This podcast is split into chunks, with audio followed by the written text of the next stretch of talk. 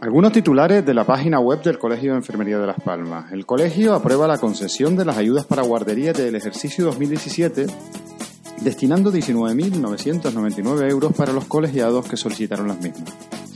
Asignación de plazas correspondientes a las pruebas selectivas de EIR 2017 para el acceso en el año 2018.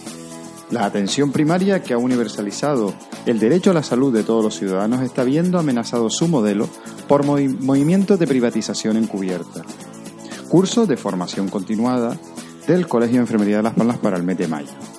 En agenda científica destacamos las 34 Jornadas Nacionales de Enfermería en Traumatología y Cirugía Ortopédica, las primeras Jornadas Canarias de Enfermería y Biopolítica y el decimoquinto Congreso de la Asociación Canaria de la Asociación de Enfermería Oftalmológica Canaria.